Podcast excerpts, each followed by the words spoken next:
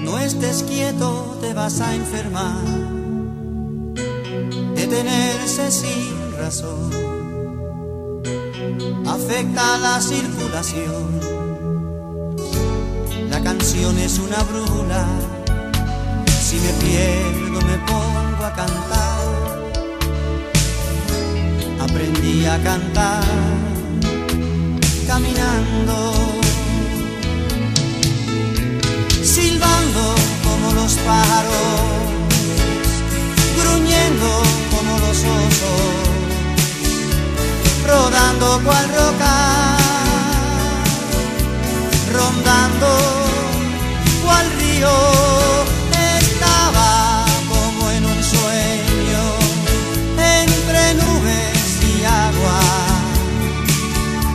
Sobre un llano y mi se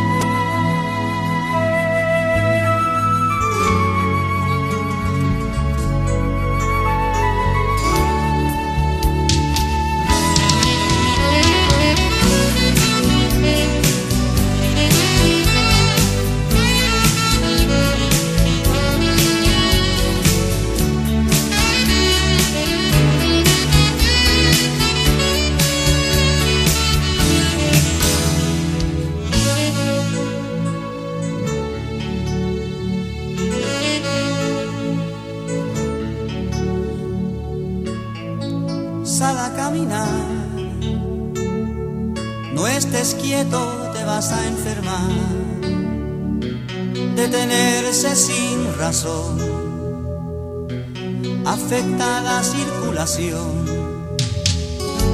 La canción es una brula, si me pierdo me pongo a cantar. Aprendí a cantar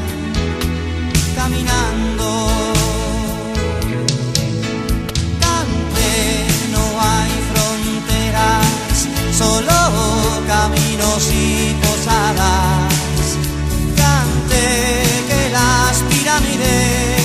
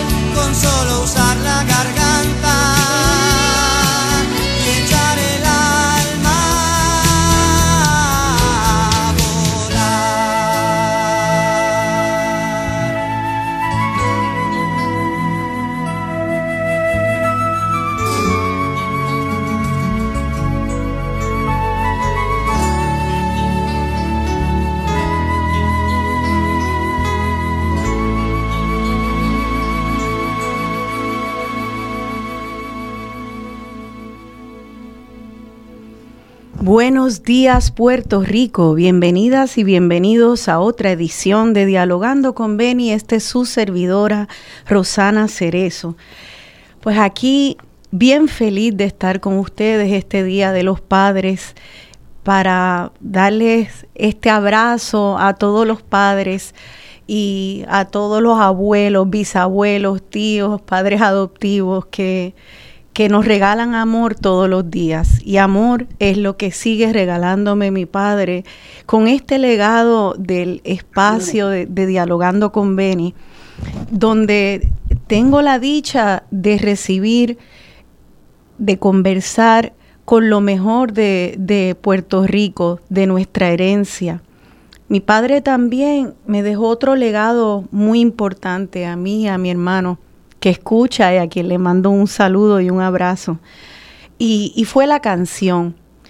Dentro de la canción nos regaló canciones del mundo, pero por supuesto nos regaló canciones y nos presentó a cantautores boricuas. Y siendo yo muy pequeña, entró a la casa el disco de Yo Protesto de Roy Brown. Y así fue que me, vi y nos vimos expuestos a través de la música a, a, lo que pasaba en el país, una realidad política muy explosiva en los años 70 y de muy pequeña fui creando conciencia. Eh, fui también haciéndome fanática de Roy Brown, quien es el invitado de hoy eh, aquí en Dialogando con Benny. Eh, entiendo que ya debemos de tenerlo en línea. Bueno, yo, yo estoy aquí o no. Ah, ah, Roy, es que no te veo en pantalla por alguna razón, así que vamos a esperar a que regrese la técnico, pero te, tenemos y te escuchamos, que es lo más importante porque estamos en la radio. Buenos días, Roy. Supuestamente estoy en pantalla porque veo ahí, pero no, no sé qué. Pero estoy. Saludos, que gracias por invitarme eh, eh, en este día especial de Día de los Padres. Y tú eres un padre también, así que felicidades a ti, Roy, padre cuatro veces. Sí, ciertamente, ciertamente y poco a poco he ido aprendiendo a, mejorar ese, ese rol tan, tan importante que es que significa ser padre. Eh, he tenido cuatro oportunidades, así que eh, espero que me escuchen. No sé si... Qué bien. Sí, te escucho y ahorita te veremos también. Vamos a, tratar de resolver eso ya mismo. Pero pues Roy, mira, hoy vamos a escuchar canciones eh, del repertorio tuyo y hacer como un viaje cronológico, pero quise empezar con esa canción, Sal a Caminar, eh, porque en ella tú hablas de que la canción es una brújula y que si, si me pierdo me pongo a cantar. Y yo creo que eh, eso es un verso que probablemente es personalísimo y lo escribiste para ti, pero tiene tanto significado para todas nosotras y nosotros. Hola, ahora te veo, Roy. Ah, qué bueno. Es que tengo aquí un técnico ayudándome. Una técnica. Una técnica. Ah, muy bien, muy bien. Y valga la aclaración. sí, es Emily. Emily me está, me ayuda en esta, estos modernismos que pues gracias a Emily, la esposa de Roy también. y saludos. Pues sí, pues volviendo entonces a la canción, Roy, esta canción de Sala Caminar, como dije, la escogí porque tiene ese verso, es tan linda como y tan lírica como tantas de tus canciones. Y para mí yo tiene un, eh, un significado especial, yo creo que para el país, esa, esa idea de que cuando estamos perdidos, las canciones nos sirven como una brújula. Eh, nos sirven para entender, para consolarnos, para convocarnos, para tantas otras cosas. Y ciertamente tu música, tus canciones fueron punta de lanza de la canción de protesta y de la nueva trova en Puerto Rico y formaron generaciones. Fueron la brújula para, para varias generaciones, para la tuya propia. Eh, y siguen siendo vigentes. A mí me sorprendió al escuchar y, hacer la selección de tus canciones, lo vigente que estaban, eh, muchas se sentían proféticas, francamente. Eh, así que me gustaría que empezáramos por el principio, Roy, y antes de arrancar con tu vida profesional, que nos cuentes un poco de tu vida personal, dónde tú naciste, un chin de tu familia, ¿Cómo aprendiste música, guitarra? Cuéntanos un poco, ¿dónde naciste? Bueno, yo nací en Orlando, Florida, que ahora es una ciudad eh, semi puertorriqueña, porque viven muchos puertorriqueños allá. Así es. Así que probablemente de los primeros puertorriqueños que, que, nacieron en Orlando. Eh, de Orlando, eh, yo, ¿qué pasó? Bueno, mi papá salió de África, de la Segunda Guerra Mundial, eh, y lo, transfirieron a, la base naval en Orlando, y, y mi mamá era voluntaria. Eh, estamos en la Segunda Guerra Mundial, 1945, a ellos se conocen allí. y pues nazco y fuimos a, Mira California. ¿Cómo se llamaban tus padres?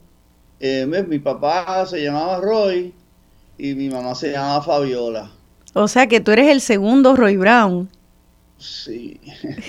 bueno, hay muchos Roy Brown, después, después he descubierto, eh, hay, muchos, pero eh, ciertamente eh, ellos se, se, van a California y, y, están allí más o menos como cinco años. Mi mamá se viene con mi hermano Chris a, a, Ponce y luego yo voy a Ponce también. Y, eh, cuando yo tenía como cinco años. O sea que llegas aquí a los cinco años y te criaste aquí de a partir de los cinco años. Claro, claro, sí. Vivimos en, en San Juan. Desde Ponce, pues cuando mi papá llegó, pues nos fuimos para San Juan. Se vinieron para San Juan, a Santurce, ¿es que se vinieron a Miramar? Eh, vivimos en, en Miramar después, pero al principio estábamos en el condado. ¿Y eh, en qué momento empiezas tú a tomar interés por la música? ¿Te pusieron en clases de música? Tú sabes que cuando uno, eh, la juventud es musical, entonces pues siempre pues desde chiquito fui musical, eh, como todo el mundo, escuchando la música pop y la música de aquí. Yo vivía detrás de, cuando vivía en Miramar, vivía detrás de, de, la estación de radio WKQ, eh, que era una estación de radio que daba un show del mediodía y, yo me fugaba de la escuela y me iba al show de mediodía y me, y me colaba en, la, en, la, en, la, en los estudios como el tuyo ahí, yo me colaba ahí de chiquito y, escuchaba todos los programas y conocía a todo el mundo en la estación. Qué bien. Y ahí pues vi a Felipe Rodríguez, a, a, eh, a, a y su combo y, y, montones de gente que se presentaban en, los shows. Yo siempre me, siempre yo lograba entrar. Esos, esos shows se llenaban de una manera increíble ese teatro, era un teatro bastante grande, el show se daba en vivo, pero con mucha gente. Era algo bien popular y yo iba todo el tiempo. ¿Y estamos hablando de qué, de qué años más o menos? Uh, bueno, no sé, no puedo hacer el cálculo ahora mismo. Si yo tenía 10 años, pues estamos hablando de 1955 por ahí. ¿Y ¿Y cuáles son tus recuerdos de ese Puerto Rico de, los años 50, cuando te criaste en Miramar? Que suena tan distinto, una estación de radio que esté abierta al público, donde se haga todo eh, en vivo. La verdad es que estaría chéverísimo ahora mismo tener nosotros... las novelas, por ejemplo, hacían las novelas de... Eh, ay Dios, del trío, un trío de vaqueros, ahora, se me olvida el nombre. Eh, pero conocía mucho de, la, de las voces fundamentales de, la radio puertorriqueña y de, incluso de la, de del, drama. Eh, me crié alrededor de eso y, y el programa de, en la escuela donde yo fui, al Perpetuo Socorro, pues tenían un, un programa bastante bueno de, de arte y de drama y yo participaba en, actuando y cantando en, las, en las zarzuelas y en los musicales. Y así pues cogí tabla, vamos a decir, cogí tabla. Claro. Eh, ¿Y tomaste clases de guitarra formalmente o cuándo es tu encuentro con la guitarra? La guitarra, la guitarra mi, primera guitarra me la regaló una novia, me dijo, me la compró de, cumpleaños, qué sé yo. Y entonces eh, la fui a una tienda y fue una, guitarra Vicente Tatay. Eh, había una tienda en el viejo San Juan y yo siempre me pasaba mirando eh, la el escaparate. El escaparate, y siempre me ay, qué bonita guitarra, y qué sé yo, y pues ella me la regaló. Eh, para desgracia de, la relación, porque pues la guitarra me llevó por otros mundos. acabó la relación. Pero, eh, pero te abrió la puerta entonces a, a tú empezar a, experimentar con esa guitarra y te vino natural, entonces ya tenías obviamente la vocación, si te interesaba tanto y soñabas con esa guitarra. Fui a una universidad, eh, eh, cuando me gradué, me fui a una universidad eh, en Estados Unidos, en Cleveland, Ohio, y me llevé la guitarra. Y ahí fue que empezó toda la cuestión esta de, las protestas en contra de la guerra de Vietnam y, la lucha, la afirmación de la negritud en los Estados Unidos. Eh, y, eso me impactó y yo mis primeras canciones eh, fueron en ese entorno, o sea, mis primeras canciones fueron en inglés porque ese era el entorno de protesta, pues uno participaba en las protestas de Estados Unidos, porque allí era que estaba. Eh, yo de, joven, cuando regresé a Puerto Rico, eh, pues de momento resulté un, joven problemático para mi familia, eh, porque pues no, no iba por el camino que ellos querían. ¿Y cuál era ese camino? Ellos querían que yo fuera gerente de un hotel, de un gran hotel del, turismo puertorriqueño o un businessman. O sea, ellos querían que yo fuera coronel. Ya. Y yo pues, no sé, trabajé en el periódico El Mundo como periodista eh, pero hasta ahí llegué. Eh, estaba en la UPI y trabajaba en el Centro de Investigaciones Sociales también. Tenía dos trabajos. Pero te pregunto, ¿qué estudiaste cuando fuiste a, Cleveland, Ohio? ¿Y si terminaste tu bachillerato allí o, no, no, empezaste? No, no, no, duré un año. ¿O duraste un, año? No aguantaba, aquello era una escuela jesuita. Este, eh, ¿sabes? el Ah, yo tenía un maestro que se llamaba Bittens y él decía, eh, eh, el A es para Dios, la B es para mí y el C es lo que la mayoría de ustedes van a, la nota que ustedes van a lograr. O sea, era una escuela. Era un régimen, era un régimen súper estricto. Pero, sin embargo, entonces te pusiste a esa efervescencia política en Estados Unidos de, los años... Bueno, no, no, fíjate, estuve un año allí en Cleveland, pero tocaba guitarra.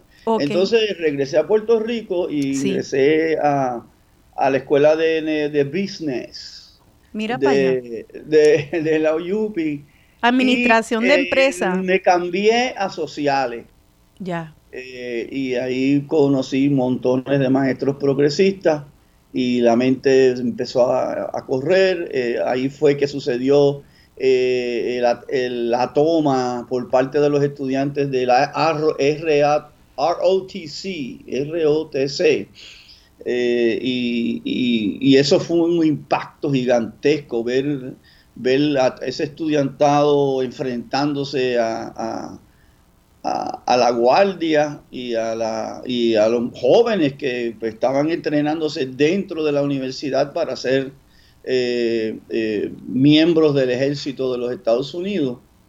Y había oposición eh, de que estuvieran allí adentro. Y, y luego, y ese, eso pues lo sacaron. Entonces, pues ahí yo empecé a, a despuntar intelectualmente me liberé de lo de, de, de, de las amarras de la pequeña burguesía y de, lo, de, que tú no tienes que tener éxito en el business. Y empecé a, hacer canciones en español. Eh, tuve problemas con mi, mis papás y me tuve que ir eh, más o menos corriendo eh, mi papá me agarró con papá unos cuantos cigarrillos de marihuana y este fue un escándalo y pues yo me fui, me fui con unos amigos a Filadelfia y de Filadelfia me fui a Nueva York y ahí sí que me, la vida me dio duro, fui aprendiendo, fui escribiendo eh, caminaba solo por las calles, no tenía dónde vivir, no se me quedaba en, una gente que tenían un apartamento, unos muchachos puertorriqueños, pues trabajaban de día, entonces yo dormía de día y por la noche me la pasaba caminando por la ciudad de Nueva York. Eh, y así duré unos cuantos meses. ¿Y, eso eso eso fue después de graduarte o, tú te vas e interrumpes tus estudios? ¿Cuál es la cronología? No, yo, yo interrumpo mis estudios. Ya. Eh, yo interrumpo mis estudios y luego cuando regreso, eh, medio destruido eh, por las experiencias que tuve de estar solo y trabajando en un sótano de un hotel como contable. Mira para allá. Eh, sí, sí, eh, había que buscársela. Eh, pero eso me, me, hubo, había protestas en Nueva York y uno pues tuve una experiencia, fue una experiencia que cuando regresé seguí cometiendo errores como Like a Rolling Stone, como la canción de Bob Dylan rodando como, como un peñón. Pero, pero me imagino que entonces hablas de Bob Dylan. ¿Nos puedes decir quiénes empezaron a hacer influencias musicales tanto en el mundo de, del folclore y la música protesta de Estados Unidos y de la latinoamericana? ¿Qué, qué música? Yo venía con Daniel Santos, venía con Davilita, este, eh, que eran, que tenían canciones patrióticas. Eh, y venía con Bob Dylan eh, y con Simon y Garfunkel y una serie de cantores, Ian y Silvia, que eran gente que tocaban la guitarra y, hacían y, contaban historias y usaban un lenguaje bastante, ¿verdad? impío y, y, cuestionaban el sistema y o contaban historias de héroes, guerreros que se enfrentaban a la injusticia. Y eso pues me, eso fue lo que me, empezó a gustar. Y eso fue lo que empecé a, poner en mi música. Eh, entonces regresa de ese tiempo, ¿cuánto tiempo estuviste en Nueva York? Bueno, yo regresé, no, no, no tuve un año, eh, no aguantaba, porque no tenía recursos. Eh, regresé y me, casé con una novia que tenía antes. yo estaba, yo, yo como que estuve en una batalla y perdí la batalla y me refugié. Ese refugio me fue bien porque entonces ingresé de nuevo a la universidad eh, y empecé a trabajar, eh, con, tenía un empleo, tenía un salario y eh, empecé a leer poesía puertorriqueña, historia puertorriqueña, empecé a estudiar la historia del mundo, o sea, me eduqué y, tuve que, el trabajo en el periódico El Mundo fue fuerte porque tenía que, tenía que escribir y tenía que escribir bien y me asignaban historias, así fue que por primera vez conocí a Juan Antonio Correter, me invitaron a, ir a una rueda de prensa y, yo pues asistí a esa rueda de prensa y ahí fue que conocí a Correter. Y cuando lo conociste, ¿ya conocías de su poesía? ¿Ya habías tenido algún contacto? No. Nada, nada. Ya. para mí fue un descubrimiento. Y ese descubrimiento eh, fue parte entonces de todo todo un descubrimiento en la Universidad de Puerto Rico, estabas estudiando y trabajando a la vez. Y trabajando. Casado. ¿En qué momento empiezan, empiezas a, escribir las canciones de ese primer disco, Yo Protesto, que es eh, está tan enmarcado en la pues en las protestas universitarias. Parte de mi, parte de mi eh, eh, trabajo en la universidad, en el Centro de Investigaciones Sociales, era un estudio que dirigía eh, el profesor Barry Levine. Y entonces eh, era un estudio de la pobreza, de la historia, de, la naturaleza de la historia de la pobreza de Puerto Rico. O sea, quiénes eran los pobres, dónde estaban, de dónde venían. Pues eso me forzó a mí a estudiar historia de Puerto Rico, pero vista desde la perspectiva, pues por ejemplo, de, la historia de la, de la, industria de la caña, de la historia de la esclavitud. Eh, y entonces, además de eso, pues yo eh, trabajaba eh, en el campo, como dicen, pues yo tenía, habían unos investigadores, uno estaba en, en Maunabo, otro estaba en Maricao y otro trabajaba en, un arrabal de Santurce. Eh, y ellos entrevistaban a la gente pobre y, estudiaban su historia. Eh, y por qué es que estaban allí y por qué eran pobres en ese momento y sus papás, de dónde venían.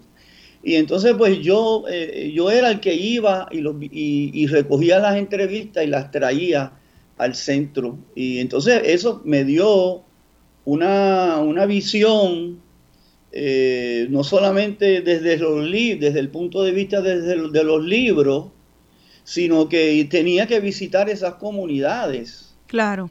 Eh, eh, y entonces ahí yo obtuve, pues de ahí sale pues el negrito bonito, hay que irse amor, recoge todas tus cosas, el pillo de McLean, nos bota de esta choza que es de yo protesto. O sea, que entonces yo desarrollo, creo yo, un lenguaje que pues, no, era propio de mi clase, sino que estaba contando eh, la vida de un joven, porque yo protesto es sobre un personaje eh, rebelde, eh, tiene un, como un sentido medio autobiográfico, pero no es sobre mí porque yo no, yo no tenía esos sufrimientos, yo era un privilegiado. Claro. Pero, pero esa experiencia, ese trabajo, pues me dio esa, esa visión de vida.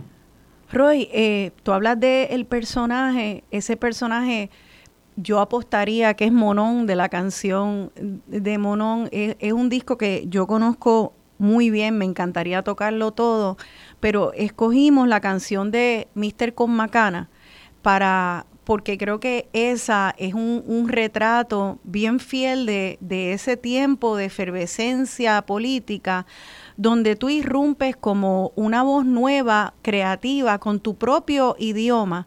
Eh, vamos ahora a la pausa pero antes vamos a escuchar Mister con Macana, nos vamos a la pausa y continuamos esta conversación de Día de los Padres con Roy Brown, padre de la nueva trova puertorriqueña. Aquí de vuelta dialogando con Benny, yo soy Rosana Cerezo y estoy dialogando con Roy Brown, nuestro cantautor nacional, uno de los padres de la nueva trova puertorriqueña. Y esa canción Boricua en la Luna, poema de don Juan Antonio Correger, musicalizado por Roy Brown, pues que Roy se ha convertido esta canción, al igual que Verde Luz del Topo, otro himno para, para los puertorriqueños y las puertorriqueñas, tanto aquí como alrededor del mundo, y especialmente una bandera para la diáspora. Eh, cuéntanos de, ese, de, de, esa relación tuya con don Juan Antonio Correger, ¿Qué te lo conociste? ¿Él llegó a escuchar la música? Cuéntanos un poco. Sí, eso fue una suerte muy grande que él logró escuchar estas canciones cuando, cuando comenzaron.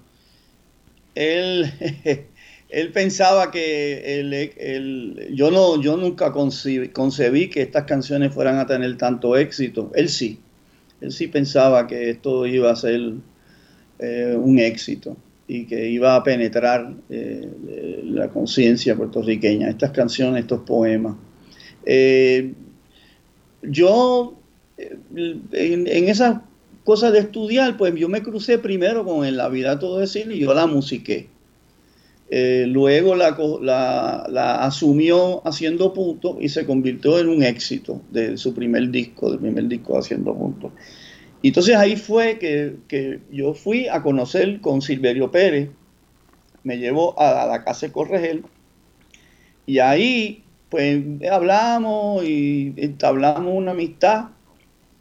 Yo lo visitaba con, mi esposa Patti y, con mis dos nenas, Yari y Lara, íbamos allí y, pasábamos, la pasábamos. Eh, y, y yo le, le, propuse, pues vamos a hacer un, trabajo completo con, tu poesía. Y, entonces yo trabajaba íntimamente con Miguel Cubano y José González. Eh, teníamos como una especie de trío que, que sale de lo que era el grupo Taoné. El grupo Taoné fue un grupo de los primeros grupos que hubo en Puerto Rico. Ahí estaba el Topo, estaba Pepe y Flora, Pepe Sánchez, Flora Santiago, estaba Andrés Jiménez, estaba yo y unos cuantos más. Y entonces, de ahí, de ese grupo que fue reuniendo gente, un, había un entrizale siempre, pues, pues con José y con Miguel, pues como que hicimos un trío y decidimos trabajar la poesía de Corregel y de ahí es que sale Distancias, que ahora se llama Distancias Clásico, eh, porque es como que un disco de guitarra tocado desde la visión ¿no? de la música clásica. Y ese, ese disco ese disco de alguna manera eh, tuvo algo que ver en escoger el, qué, qué poemas se iban a, musicar. ¿Tuvo alguna injerencia el poeta mismo? No. No. No. Ustedes se lo fueron, se las iban llevando. la, única consulta que tuve que hacerle, que le hice, fue con Obaumoin, porque Obaumoin es un poema larguísimo. Y distancias también. Entonces, distancia dura 16 minutos y, ¿sabes? y la, esa la hice completa. Entonces yo fui y le pedí permiso para recortar Obaumoin. Y él me dijo que sí, y yo le presenté el proyecto, le presenté el texto y con, con la música. Y él me dijo, Ave María, me has mejorado el poema. Pero, eh, él era medio exagerado. Este, el poema es un poema largo y, y yo quise eh, merecía hacerse en canción. Distancias es otro, es otro, es otro evento porque distancias no se podía cortar. ¿Por qué? Porque es, un ser en la cárcel cantando desde su encierro. Entonces hay toda una, una vorágine, una, de emociones distintas y, eso había que capturarlo como un proyecto musical donde todas esas emociones recibieran ese cambio, ¿no? Y hay por eso es que esa canción tiene tanto cambio, tanto, tanto, tanto diferentes eh, eh, humores, humores, este, eh, en, en la música.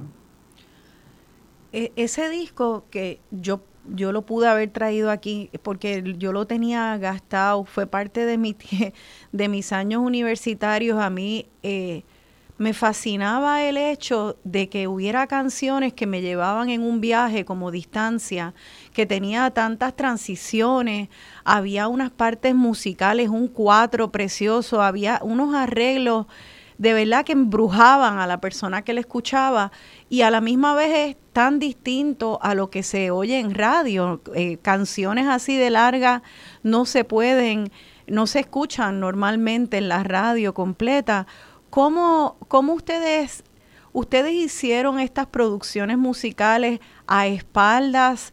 De, de, la industria, de la expectativa de que esto jamás se oyera en la radio. O sea, ¿quién, quién, ¿a quién ¿Ustedes estaban tocando para alguien o era estrictamente un trabajo puramente creativo y artístico sin, sin pensar que, llegara a la radio o a se estaba dando el potencial de un público, eh, un público patriótico, eh, jóvenes interesados en el arte y en la poesía, y no tenían pues no había nada, pero claro que uno escoge esto porque uno, pues porque uno le da la gana de, asumir la poesía de Corregel, porque uno le da la gana. Y además uno tiene una idea de la música. Y por ejemplo, los poemas los escogí yo. Y yo le, puse estos poemas y estas ideas en la mano. O sea, yo no compuse todos los temas. Eh, eh, eh, compartimos la composición con José González y con Miguel Cubano. Eh, y, ahí, y entonces yo les pedí a ellos, pues mira, andando de noche sola, Miguel, sácate, haz, la música de Andando de Noche Sola. Y él ah, cogió la décima y, hizo esa preciosidad. Eh, Inrírica Jubial, que es, un poema dicho, pues se lo entrego eh, a, a, José y saca esa hermosura de canción que es Inrírica Jubial. Ay, una que es el, sí, eh, que es una, un, ensueño de, de correr, de, cómo surge la mujer boricua. Sí, este, también e, está esa mitología taína. taína, la mitología arauca, porque no era solamente de Puerto Rico, esa leyenda es parte de todo eh, la tradición histórica de, de, las islas donde llegaron los araucas. Entonces, Roy, eh, ese disco de distancia con ya tan que creo que la canción más famosa de ese disco es Boricua en la Luna, sin duda. No, no, Boricua en la Luna es bastante más tarde. Ah, pero Boricua en la Luna es la, última composición que yo hago de Corregel porque Ajá, no formó parte de ese disco. Eso sale en Árboles. Ya. En el disco que grabé con Silvio en Cuba, ahí fue que yo grabé eh, Boricua en la Luna con guitarra solo. Eh, y eh, fíjate que eso es ya corregir, eh, está en, gira por los Estados Unidos y entonces él va y visita a los presos y visita a las hermanas Rodríguez en su cárcel y él de alguna manera entra, logra entrar a donde ella y saludarla en persona. él hizo un milagro ahí, yo no, nunca se explicó cómo él llegó a donde ella. Sí. Y, entonces él sale y él escribe ese, esas décimas en honor al papá y a la mamá de las hermanas Rodríguez. O sea que eh, el ah, Boricua en la Luna es un personaje real. Qué bien. Un, un hombre de las Marías. Sí, ese hombre existió. Eh, de hecho, cuando muere, eh, lo entierran en Las Marías y, yo voy al entierro y el alcalde de Las Marías va a ese entierro. Eh, o sea, así de, impacto tuvo esa canción. pues yo, él está en esa gira y, como teníamos amistad, él nos llama eh, para que vayamos a visitarlo a la casa de Consuelito, que Consuelito vivía con sus dos hijas en New Jersey. Entonces vamos a, allí y allí eh, en el diálogo él se saca unas páginas y me dice, mira, ponle música a esto. Y esto era... Me lo pidió, él me pidió que hiciera eso. Yo cogí las décimas y de alguna manera y por alguna razón de vida, no hice ese trabajo. Pasaron muchas cosas en mi vida y, se me olvidó por completo que yo tenía esas décimas. Eh, luego él muere. Y, al año del morir se va a hacer un evento en Ciales en honor a él y ahí es cuando yo digo, déjame buscar dónde están esas décimas, dónde están esas décimas. Y, y no las encontraba y busqué y busqué y busqué y busqué hasta que las encontré. Eh, yo tenía que venir a, a, Puerto Rico a, ese evento. Así que yo, yo estaba en Nueva York. Así que yo cojo, encuentro las décimas, me siento en, en mi escritorio con la guitarra y la canción me salió de un tirón. Salió así como la grabé después, así mismo salió. Y entonces me, voy con mi guitarra para, para Ciales. wow. Pero eh, de camino a Ciales, eh, pues me quedé en casa de unos amigos porque porque tenía, tenía, no tenía casa aquí en Puerto Rico, así que me quedé en, unos, en casa de unos amigos en La Palguera.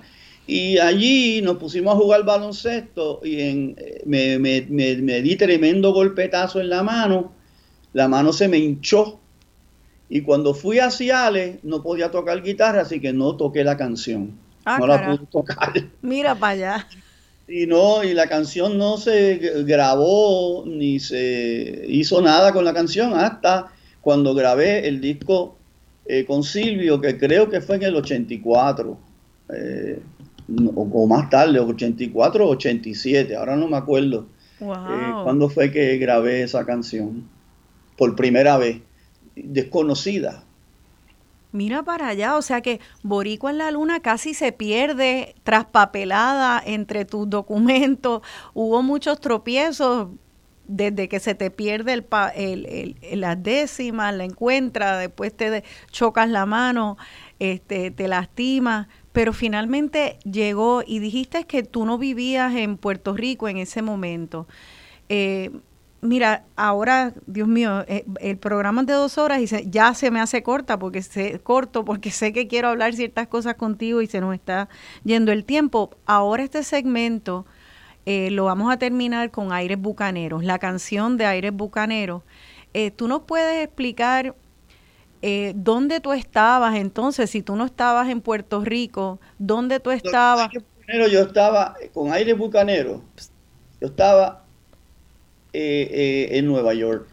Yo me fui para Nueva York en el 78 porque acá no me podía ganar la vida en Puerto Rico. este, realmente no había forma de uno eh, cantar y ganar. Y, yo tenía una familia, dos nenas, pero en Estados Unidos se me hizo posible ir a las universidades, ir a los distintos eh, centros del MPI, Movimiento Pro Independencia, y, de grupos independentistas regados por los Estados Unidos, pues yo, yo iba y cantaba allí y me podía ganar la vida. Y entonces mi esposa pues estudió eh, partera eh, y mis hijas recibieron educación en la escuela y, pues me fui allá y allá, allá caminando una vez por la calle, en la calle 14 eh, escuché esta voz femenina que estaba cantando con un guitarrista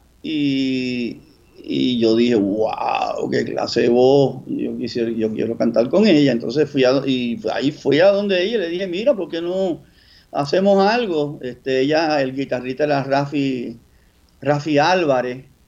¿Y ella eh, quién era? Rafi Álvarez es el esposo de, de, de Cadilla eh, Rafi Álvarez es profesor ahí en la Yupi. Sí. Eh, a un hombre alto y, muy bien parecido. ¿Y, y, quién era esa misteriosa cantante que, tanto te llamó la atención su voz? ¿Que ¿Quién era? Zoraida Santiago. Zoraida Santiago. Y, yo me la acerqué, entonces eh, eh, tocamos en unos eventos, fuimos Rafi, yo y ella, eh, Pablo Nieve, luego percusionista, dice, mire, porque fue, a, fue a, oírnos tocar y dice, a usted le hacen falta un percusionista. Ah, pues tú eres el hombre. Entonces, luego él dice, te hace falta un cuatrista. Entonces, pues él conocía a Carl Royce. Entonces ahí eh, Rafi, por complicaciones de, su familia, tenía hijos, tenía estaba con Elienid Cadilla, que era una actriz no sé si la conoce, pero una mujer hermosa y de talentosa, pues había que apoyarla a ella también, o sea que no podía bregar con los líos estos de la música, porque uno trabaja mucho, mucho, mucho y gana muy poco, poco, poco. Entonces hay que ser joven y, y aventurero para poder meterle mano a un proyecto como el de Aires Bucaneros. Y entonces ahí es que nace Aires Bucaneros, que yo Aires Bucaneros nace allá. La canción estaba hecha. Yo la había hecho antes de mudarme. Pero eh, en, en, Nueva York yo estudié guitarra con Ernesto Cordero, el, profesor, el compositor. Eh, yo estudié guitarra con él allí. y ahí fue que salieron En Cántigo, ahí fue que salió Caballo de Palo, eh, ahora me despido, eh, toda una serie de canciones que, creo yo eh, son como un crecimiento musical mío. Ernesto Cordero me ayudó muchísimo, me ayudó muchísimo. Y ahora vamos a escuchar ya mismo Aires Bucanero. explícanos un poco de esa canción y dónde tú estabas en tu evolución musical que te interesó hablar de, de este tema y de los temas de ese disco porque hay un yo cambio. Pensaba, yo pensaba que, yo, yo hacía mis canciones, pero yo pensaba que yo tenía que mejorar eh, mis textos. yo tenía que aprender a, a escribir mejor. Y para eso había que estudiar los poetas fundamentales de Puerto Rico. Y entonces, pues ahí fue que yo estudié pues, la, poesía puertorriqueña. Y, y muchas de esos poemas, pues le puse música, porque, oye, qué poemas más increíbles. Esto, esto se merece que el pueblo los escuche. Así que yo les puse música. Uno de ellos es el trabajo de, de Luis Pales Matos. Yo hice varios, varias canciones con poemas de Pales Mato. Y eh, uno de ellos era, el, era Aires Bucaneros. Eh, yo siempre he sido adicto a la historia, a los cuentos, y pues los bucaneros son parte fundamental de, nuestra, de nuestra eh, historia como pueblo. formaron en cierto modo el carácter independiente que tenemos como gente eh, no políticamente somos independientes, pero la gente en Puerto Rico es bien, este, bien independiente, tú sabes, aquí todo el mundo se las busca. Y pues los bucaneros y lo, eran así, eh, se las buscaban. Este, y, y, decidí, eh, ese poema es una maravilla, así que decidí ponerle música.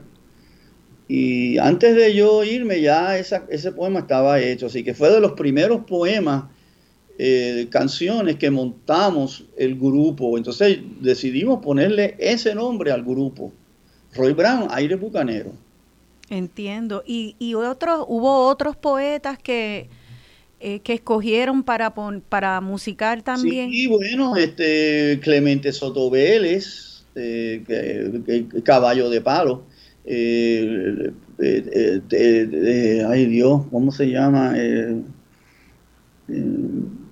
Bueno, hay unos cuantos ahí, no tengo el disco aquí para, ver, pero sí incluimos varios poemas. Hay Correger, por supuesto. Claro, y de hecho Zoraida ahorita estudió, Zoraida estudió piano con la esposa de Corregel, con Doña Consuelo. O sea que entonces eh, eh, ah. eh Aire Bucanero, este junte con Zoraida, no es fortuito, no es una pura casualidad, sino que o sea, ella eh, viene de más o menos de lo mismo que de, por donde vengo yo. Entonces, pues, eh, por eso encajamos también. Qué interesante. Entonces te pregunto, porque cuando vamos a cerrar este segmento con la canción de Aires Bucanero, nos vamos a la pausa y luego empezamos el otro con árboles. Y entiendo que Árboles, eh, si no me equivoco, me habías dicho que es un es otro poema, es la colaboración de Clemente Soto Vélez. Sí. Este, cuéntanos un, poco de eso. Entonces, tenías bueno, eso es Nueva York. O sea, Nueva York, Nueva York jugó un papel muy importante en mi vida eh, y marcó muchas de mis canciones. Eh, y una de las cosas hermosas, aparte de Aires Bucaneros, el grupo, pues fue conocer a Clemente Soto Vélez. Y Clemente Soto Vélez era un poeta de avanzada. Si lo oye, lee sus textos, dice, uff, imaginación tiene ese señor. Él, eh, es lareño, es albisuista, es marxista, eh, y cuando eh, eh, meten a Alviso a la cárcel, pues lo, también lo, atrapan a él y él también va a la cárcel acusado de, subversivo. Y, está en la cárcel varios años. Cuando sale de la cárcel, pues se queda en, en, en Nueva York, no puede regresar a Puerto Rico y ahí conoce a su querida Amanda, que es su su alter ego, una mujer increíble, argentina. Y yo conozco a Clemente y, el Aires Bucaneros y Clemente viajaron el este de los Estados Unidos. Él era una maravilla de señor. Él, él, nosotros cantábamos y él daba su charla educativa. Oye, sin papeles ni nada, eh, y no fallaba y lo que hablaba era una cosa maravillosa, uno, uno se transportaba. es que esos seres humanos de esa época que tuve suerte de conocer, como Corregel, como Juan Maribra, eh, que, que hablan y educan y, no, necesitan notas ni, ni, necesitan que les escriban los discursos. les sale espontáneo eh, porque hablan con sinceridad.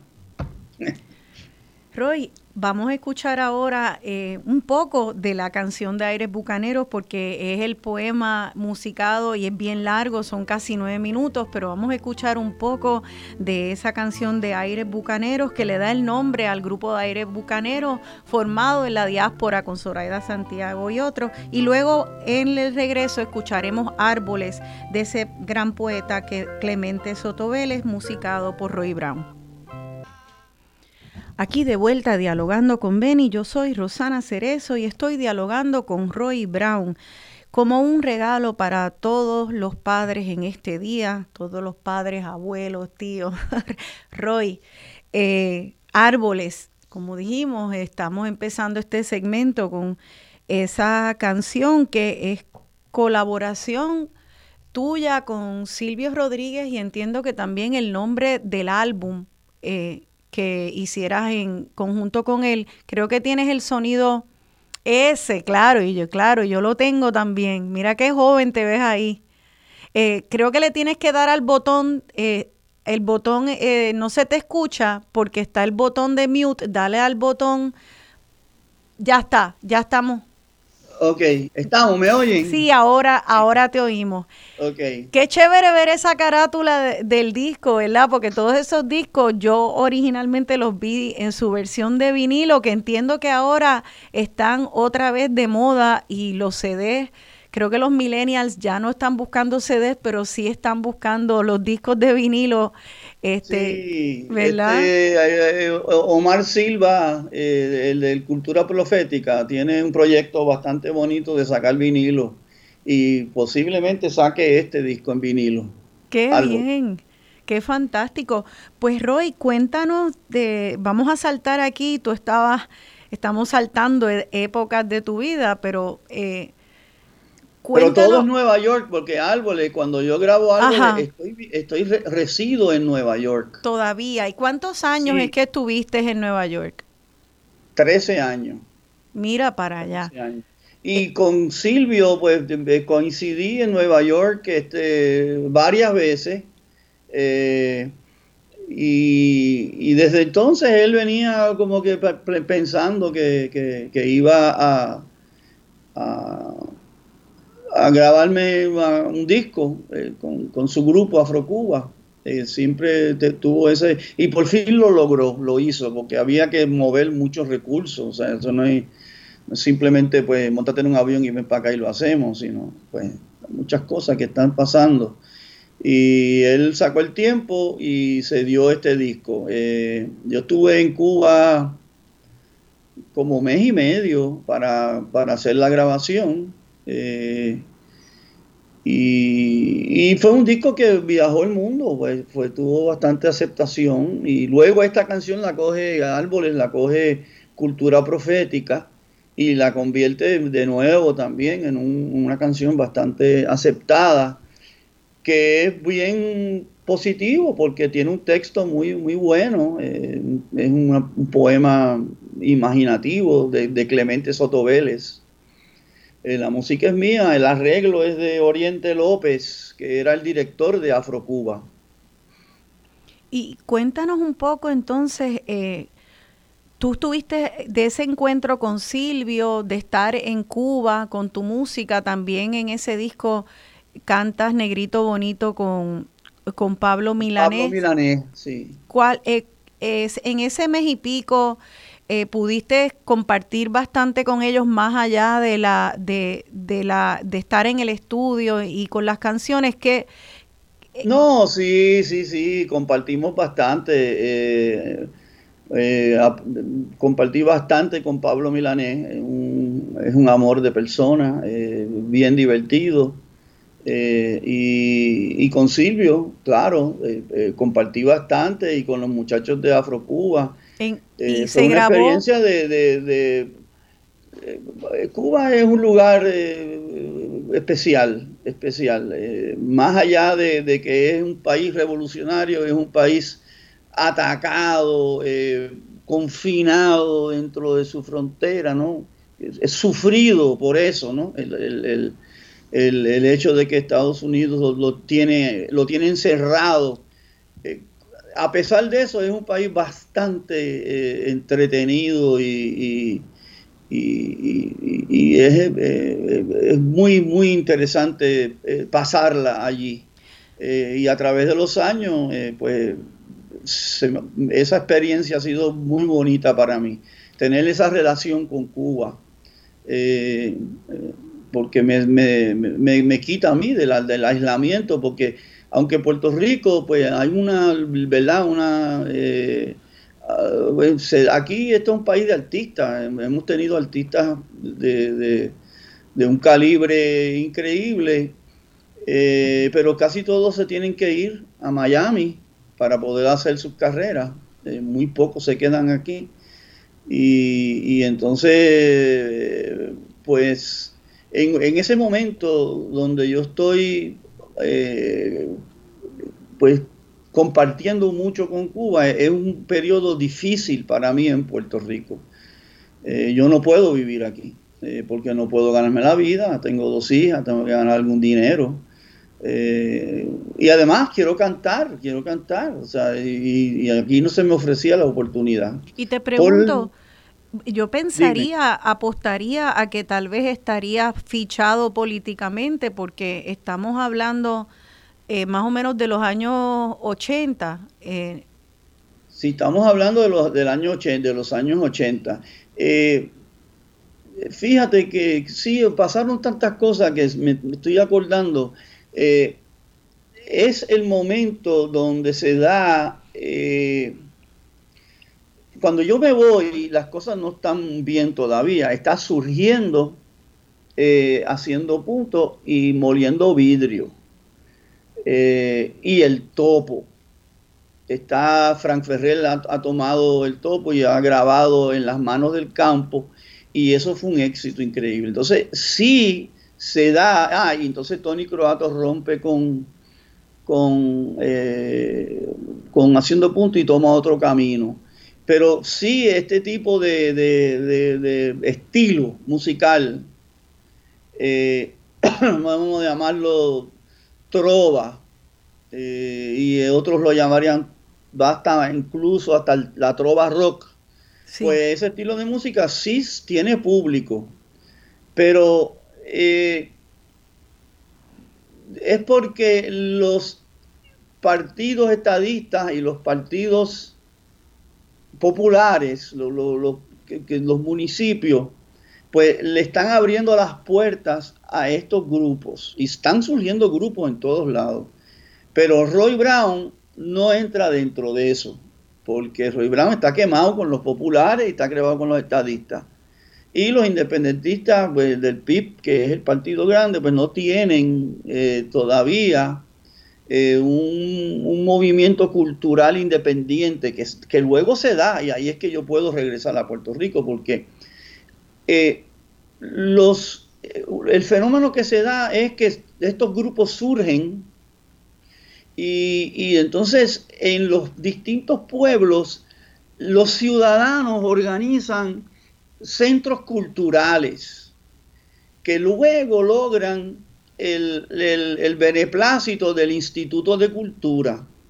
Y se da toda una serie de cosas que entonces permite que, haya una, un movimiento cultural muy fuerte aquí de música nueva, que, incluye eh, la trova, que incluye la trova clásica, la, la música jíbara, ahí es que tú tienes eh, que el crecimiento increíble de, de, de Mapellé, de Andrés Jiménez, porque Andrés estaba vedado, eh, pero de momento crece porque la ciudadanía se organiza en los distintos pueblos y son los que impulsan los, los, eh, los, festivales, los llamados festivales de toda clase, el Festival de la Caña, el Festival de la Maca, el Festival de, del Café, el Festival de todo.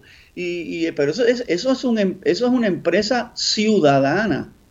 Y eso es lo que permite que todos estos grupos proliferen.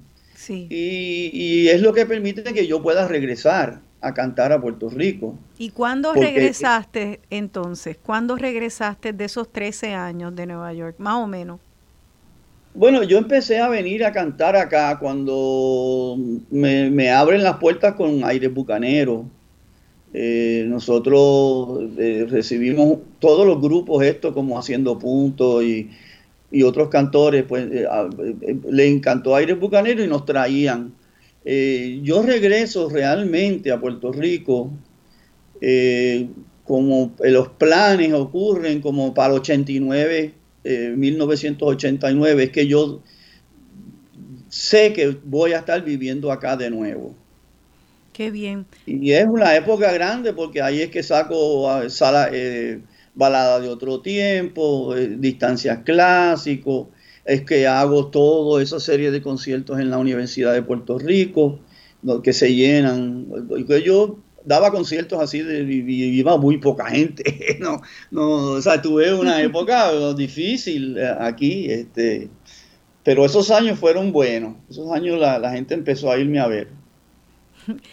Y antes de seguir esos años y entonces entrar en, en, la década de los 90, que también fue muy prolífica para ti, que no se me quede en el tintero cuando tú dijiste que Cuba llegó a ser como un refugio que te conectó con, eh, ¿verdad? Con el mundo, con el mundo. Con el mundo.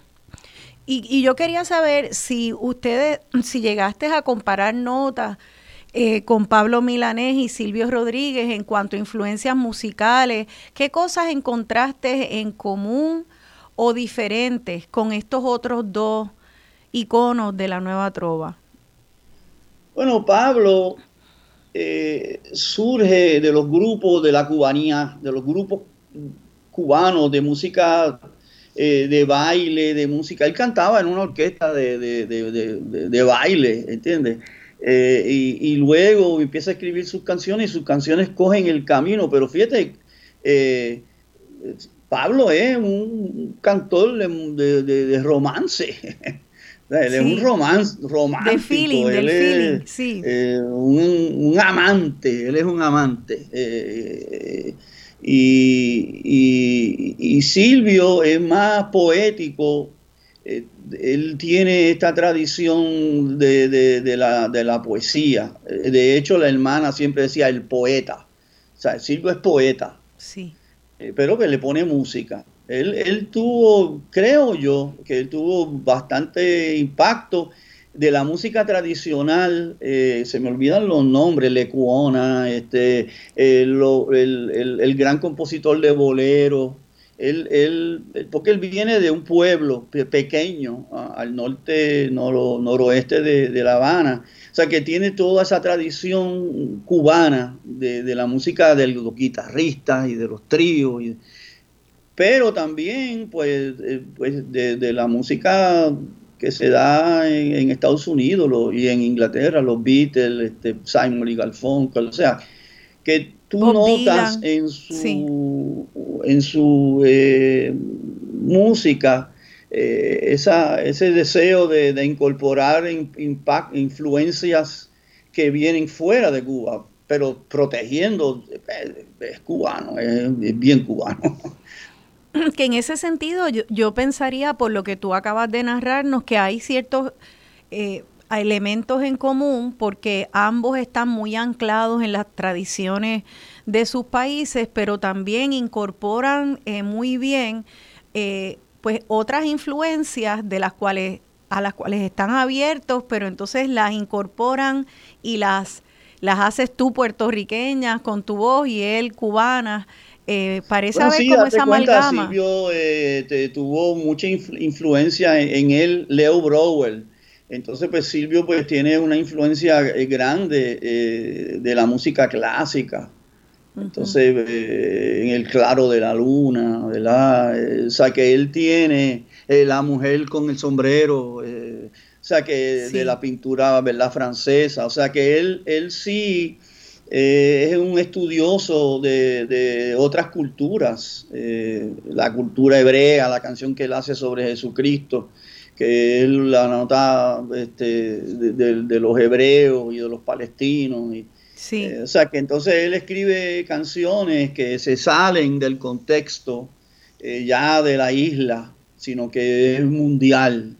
Eh, y eh, ambos incorporan eh, influencias de, Latinoamérica, porque pues Pablo, Buenos Días América, o sea que, que, están conscientes de que no es, que no, que no son solamente islas, sino que son universos. Y eso pues es algo que yo también aprendí, que, que es Puerto Rico pero nosotros somos parte del universo y, y, realmente nos conviene darnos cuenta de eso.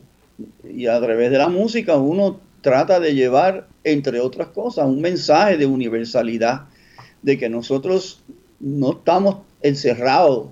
Eh, nosotros somos parte del mundo y, y, ese mensaje pues yo lo llevé y ese mensaje eh, yo creo que lo llevan eh, otros cantantes y otros artistas puertorriqueños. Yo no soy el único que hace, que tiene esa conciencia, porque aquí hay músicos que son universales. Así es, así es, Roy. Roy, eh, este segmento vamos a, terminarlo tocando la canción de Te Venden y luego eh, tú me mandaste la canción de Aymara Yumbe, yo pude abrirla en mi computadora y lamentablemente en esta computadora acá no se pudo abrir que está ah, pues. hermosa, pero pues entonces vamos a tocar lo que teníamos de backup, que es eh, Cosa de un mal día, de tu disco eh, remasterizado. En, fuga, en fuga. En, fuga.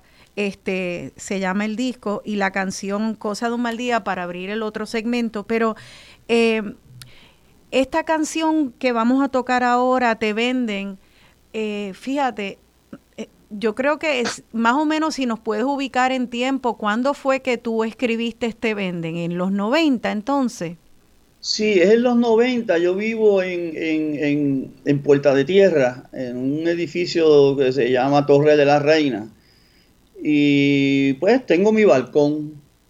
Y eh, en torno a ese edificio eh, pasa una marcha eh, de los telefónicos y de los que protestaban en mm. contra de la venta de la telefónica. Y fue una marcha bastante apasionada. Eh, yo, de, antes de, ellos pasan frente a mi casa, entonces yo voy a bajar.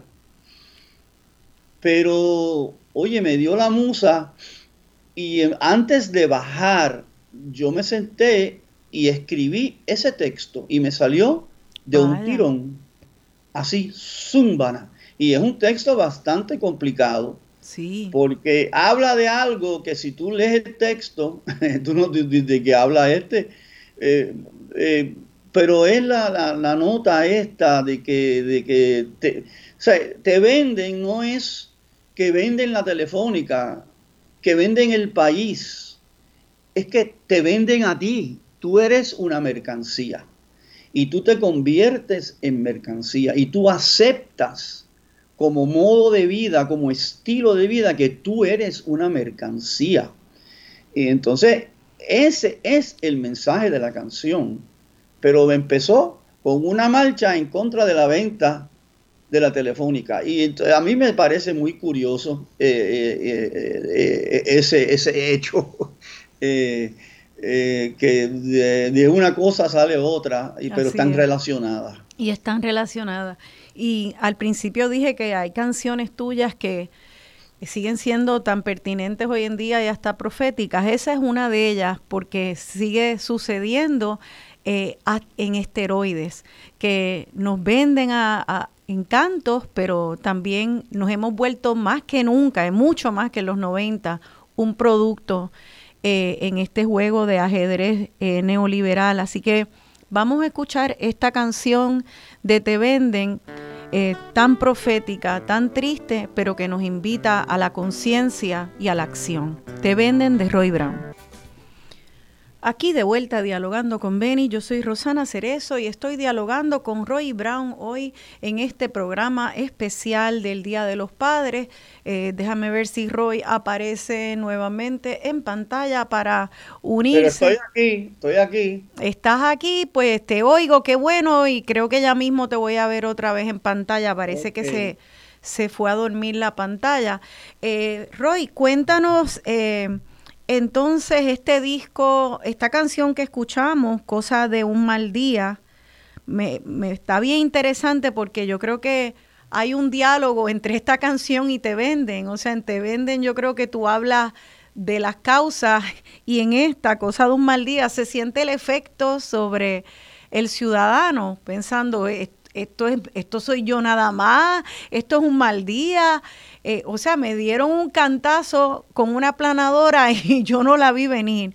Eh, claro. ¿Verdad? Eh, esa canción, ¿cuándo tú la escribiste? cuéntanos un poco de este disco En Fuga también. Bueno, En Fuga fue en los años de los, del año 90 y, y realmente es una de, las producciones, mejores producciones musicales que yo logré hacer. Eh, todos mis discos son autofinanciados eh, y, todos son míos. O sea, yo nunca grabé para una gran compañía y, y eh, hubo una vez que logré que un amigo me ayudara económicamente, no, dos veces, dos veces que un amigo nos me ayudará a financiar un disco eh, sin ningún interés, este, ¿verdad? De, lograr capital ni nada.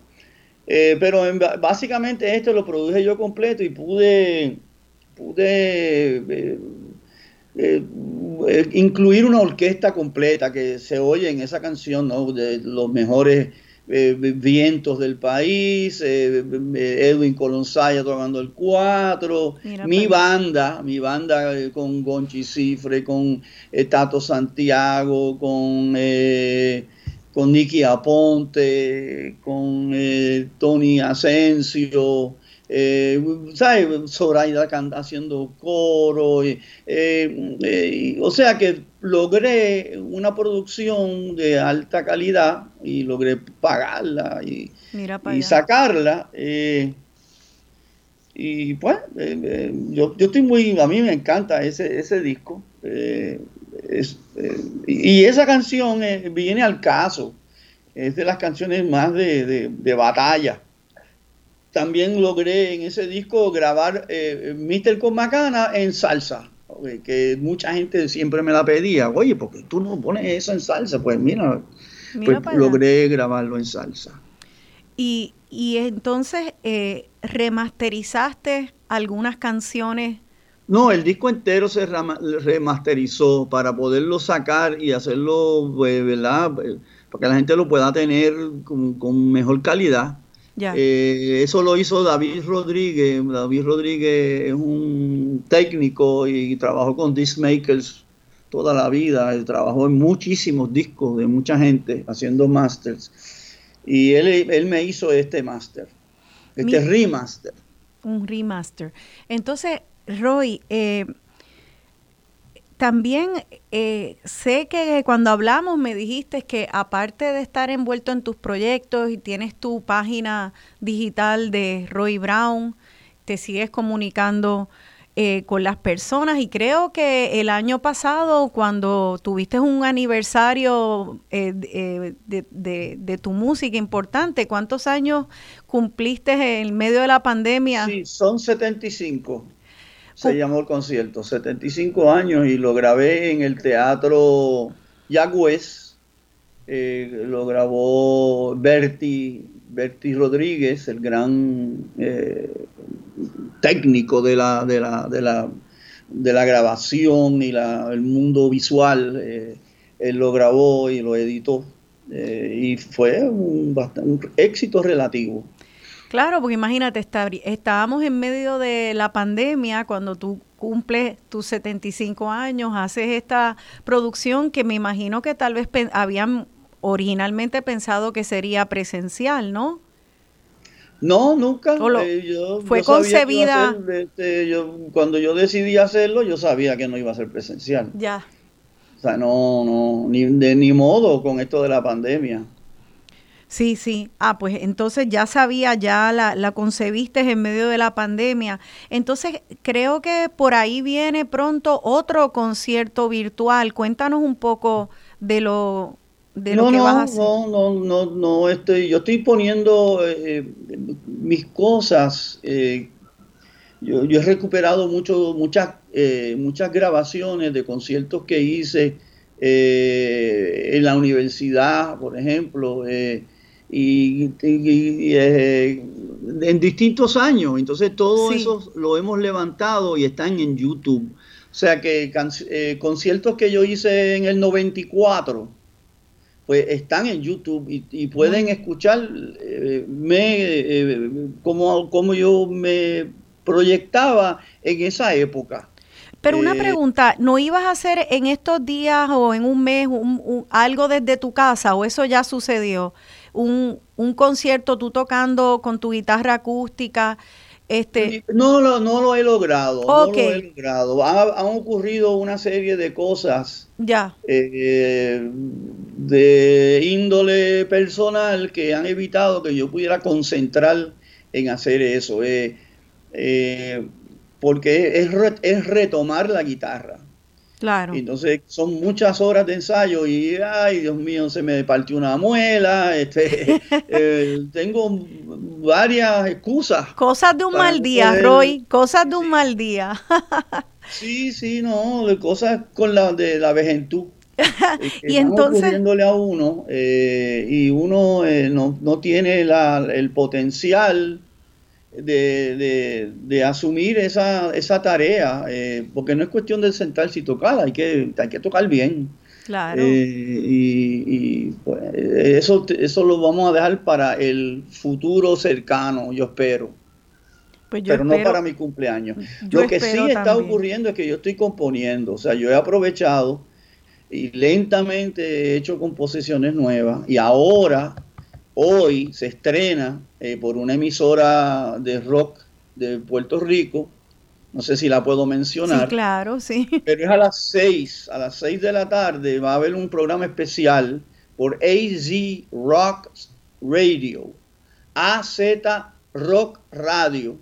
Que es una emisora eh, del internet eh, que tiene bastante audiencia y ellos han preparado un especial de una hora eh, entrevistando a distintos grupos, bandas, eh, intérpretes del rock en español de Puerto Rico, eh, donde ellos afirman la, la influencia, el impacto que mi trabajo ha tenido sobre su, su arte y su vida. Mira. y, y, vamos a estrenar una canción nueva que se llama Mima eh, y, es una canción eh, rockera, rockera, eh, sorprendentemente rockera. a mí, me, gusta mucho que la arregló y, produjo conmigo Miguel Tito Rodríguez, el, guitarrista de la legendaria banda Sol de Menta pues ellos, él, él, dirigió esta, esta grabación y se estrena hoy y entonces pues vamos a estar este, repartiéndola. De hecho, cuando termine el programa, te voy a enviar una copia para que tú la tengas. Eh, ah, pero yo estoy componiendo y estoy haciendo canciones nuevas. Eh, y, sigo, voy a aprovechar esta... Pues, yo no canto en, un, en público desde el primero de marzo del año pasado. O sea que yo llevo más de casi un año y medio sin cantar. Y sin, sin cantar, y en verdad eh, eso es bien loco, eh, me siento raro. Eh, en cierto modo me han llamado para hacer cosas y he dicho que no porque me siento tímido. me siento que... un efecto pandémico ahí, ¿verdad? Sí, es, un efecto que, yo podré cantar, me saldrá la voz. Ah, claro que sí. Y, y, entonces pues estoy medio asustado. Y, pero no he cantado en, todo ese tiempo y, como, como parte de eso, pues no he trabajado tampoco. Este, Así que pues aprovecho el tiempo para ser un buen papá, eh, eh, cocinar, hacer compras. Muy bien. hacer mi vida de, hogareña, pero también escribir canciones para el futuro. Roy, y tú me contaste ayer que tú también enseñas clases de historia en, en, una, en un colegio Montessori de Mayagüez. Bueno, eh, aquí sí, aquí en Mayagüez está la escuela Montessori de Mayagüez. Entonces yo, eh, pues me pidieron la dirección que yo diera una clase de historia. ¿Para niños pequeños? ¿Qué edades tienen? No, no, este, eh, niños de, de 12 a, 17 años. Este, ya, y, yo creo que, eh, no mayores, creo que es de 15 a 17 años, 15 a 17. Entonces, gente que se, se va a graduar. Que son jóvenes, sí, sí. Historia, sí, son jóvenes, sí. Adolescentes. Este, y entonces este, es historia del mundo. Y, y, historia del mundo incluye historia de Puerto Rico, historia de la esclavitud, historia de, de bueno, hemos, hemos cubierto eh, la comida en el Mediterráneo, este, los griegos, los romanos, hemos cubierto China, este, el, camino de la seda, los persas, los poetas árabes. Mira para allá. y tienen de maestro a Roy Brown. Este, y te, te, pregunto esto porque fíjate, tú expresas en esta canción con la cual comenzamos el segmento que el, eh, hay un verso que dice, el periódico reporta que la ciencia del saber predice que los nietos de mis hijos no sabrán leer. Eh, tú tienes una preocupación con el futuro eh, que a la vez estás ahí en el meollo de, estar entre jóvenes, en conversaciones con ellos. ¿cómo, ¿Cómo ves la juventud que viene? ¿Qué te alienta y qué te preocupa? Bueno, eh, eh, lo que pasa es que eh, leer es parte fundamental de desarrollar lo que es la inteligencia y la visión del mundo. El teléfono y, y, los documentales y Netflix y todo es muy bueno y las películas es un arte increíble, estimula la imaginación. Pero si tú te limitas a eso, eh, y toda tu educación eh, es, sale de una pantalla y tú no lees, pues tú no profundizas. Esta cosa que está aquí, esta cabeza, este cerebro que se ha desarrollado por, por siglos y siglos y siglos, es un mundo interior y tú tienes que darle de comer a ese mundo interior. No puede ser solamente un impacto visual, sonoro, que te, que te, que te da. Tú tienes que leer, y me, preocupa que los jóvenes de hoy no leen. Y no estoy hablando de que, mira, la humanidad es humanidad y la mayoría de la gente hace 50 años no sabían leer y hoy todavía la gran mayoría de la gente no sabe leer. O sea que no es un pesimismo, eh, ¿verdad? Infundado porque la gente no sabe leer. Pero, pero siempre ha habido una vanguardia, una gente que han ido persiguiendo este sueño de crear un mundo humano que, que, tenga razón de ser. O sea, que no sea una, una, solamente una autodestrucción, que es a lo que vamos. O sea, entonces nosotros vamos camino a la autodestrucción. De que no sabrán leer, bueno, pero no habrá agua, eh, no habrá comida. Eh, la única manera de escape va a ser que tengas la oportunidad de montarte en un cohete y salir volado para un universo que no sabemos ni qué es, ni que si existe o no. O sea que te eh, preocupa, te preocupa la destrucción ambiental, entonces que en la cual estamos ahora. Esa es de siempre, de siempre. Esa es la idea de la canción Árboles, es la idea de muchas de mis canciones. Seattle, eh, la idea de Seattle es eso, crear conciencia. O sea que yo no, para mí esto no es de hace dos o tres años. Yo de joven me, estoy dando cuenta de que estamos destruyendo. Date cuenta que yo tuve la suerte de participar en, el proyecto de, adjuntas, de, parar eh, el desarrollo de, un, de una industria eh, minera en nuestras montañas que nos hubiese destruido el país, eh, porque de ahí es que viene el agua. El agua viene de las montañas y baja a las costas. Entonces, si tú destruyes eso, te quedas sin agua. ¿Y, qué haces? ¿Vivir en un desierto? No. Nosotros tenemos un país bello y tenemos el derecho de, Pero entonces, volviendo a la lectura, el hecho de que la juventud porque yo eh, leí una, uno de estos creadores, uno de los fundadores de Microsoft. Yo creo que por eso fue que vino la, la, la, cita, mm. lo que dije, una reacción. El, vicepresidente o el ahora presidente de Microsoft dijo que no hace falta leer, que no hace falta oh, leer. Wow que, la, gran mayoría de la gente va a aprender todo lo que van a aprender mirando el teléfono o mirando eh, la computadora. Entonces yo digo, bueno, está bien, pero ¿cómo uno aprende a hablar con uno mismo? O sea, uno tiene que tener una conversación con uno mismo todo el tiempo. Eso es lo, más lindo de la vida, que uno se habla a sí mismo y uno se da cuenta de que uno no es una sola persona, uno es muchas personas. Uno es esquizofrénico, pero de una forma positiva. Uno puede, uno tiene muchas personalidades y muchas maneras de ser que se va adaptando a distintas circunstancias. Sí. Y, Pero, ¿y cómo uno, cómo, uno, cómo uno le da de comer a eso? Entonces, es cierto que la gran mayoría de la gente no tiene acceso a eso, pero, pero habemos unos cuantos que entendemos que hay que luchar para que la gran mayoría de la gente tenga acceso a eso. Eso es, para eso es que vivimos, para lograr eso.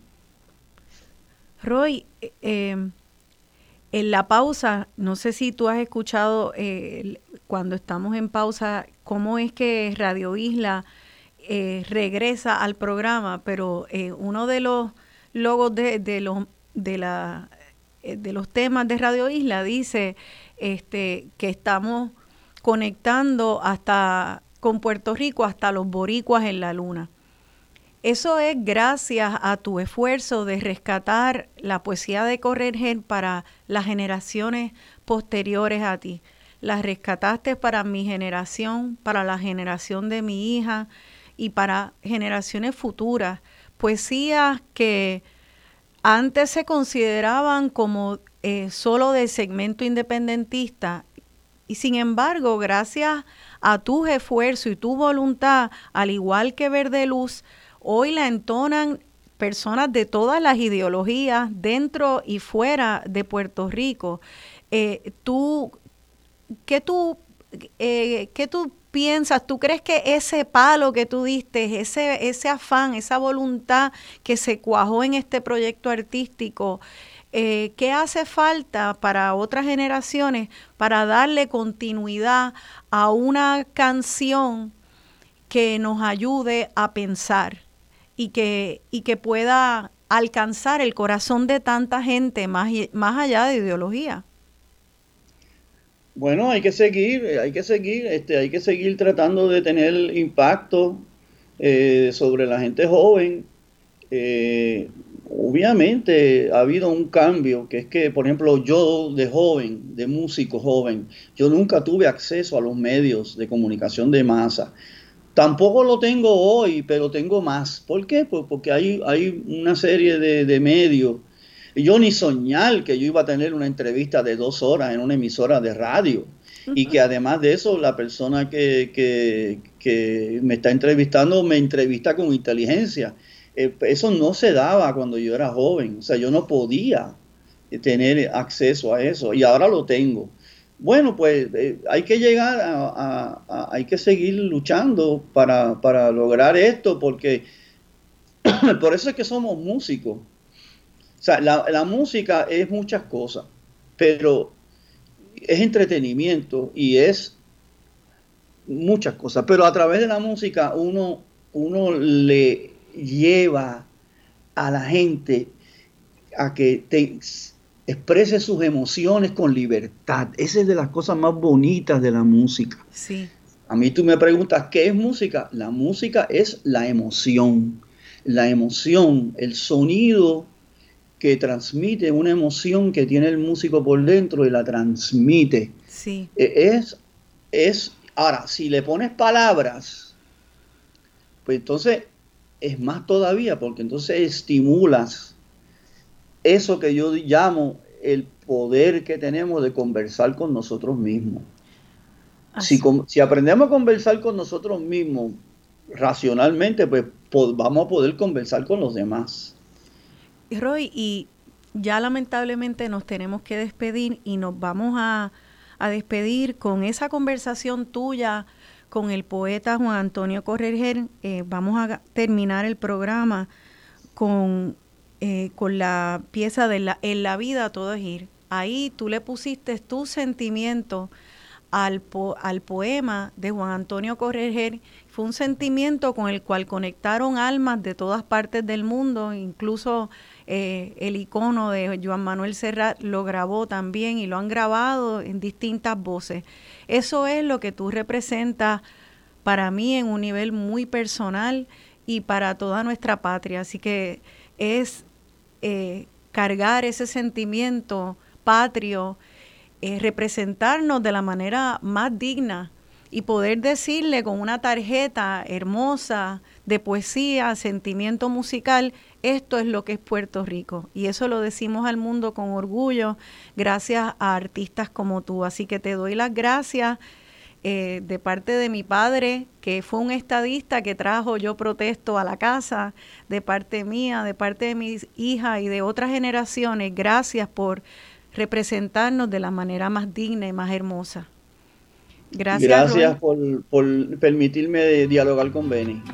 gracias a ti. Yo lo conocí bien, yo lo conocí bien. Qué bien, gracias Roy. Y nada, este programa lo dedico a padres como tú, a mi padre y a todos ustedes padres boricuas que nos hacen orgullosas de, ser sus hijas. Un abrazo. Nos vamos con Roy Brown y don Juan Antonio Correger, porque la vida es todo hoy. El hombre que en la montaña, por la cruz de algún camino, oye la voz del destino se aleja de su cabaña.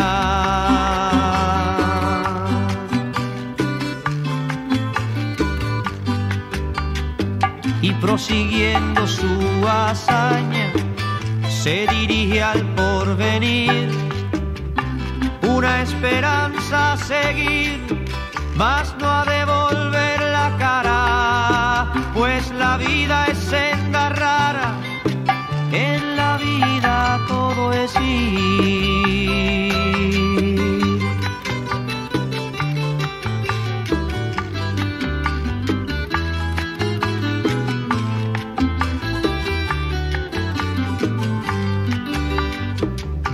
Miro esa palma que airosa, su corona al sol ostenta y miro lo que aparenta la esplendidez de la rosa.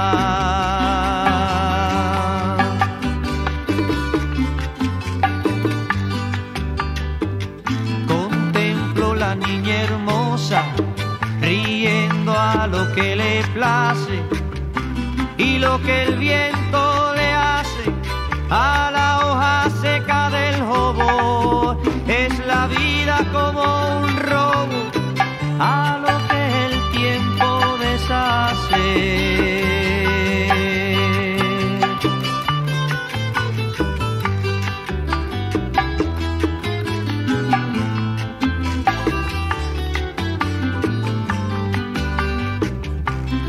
un hermano que dijo, cuando salí de Collores, así canto sus amores al valle del que fue hijo.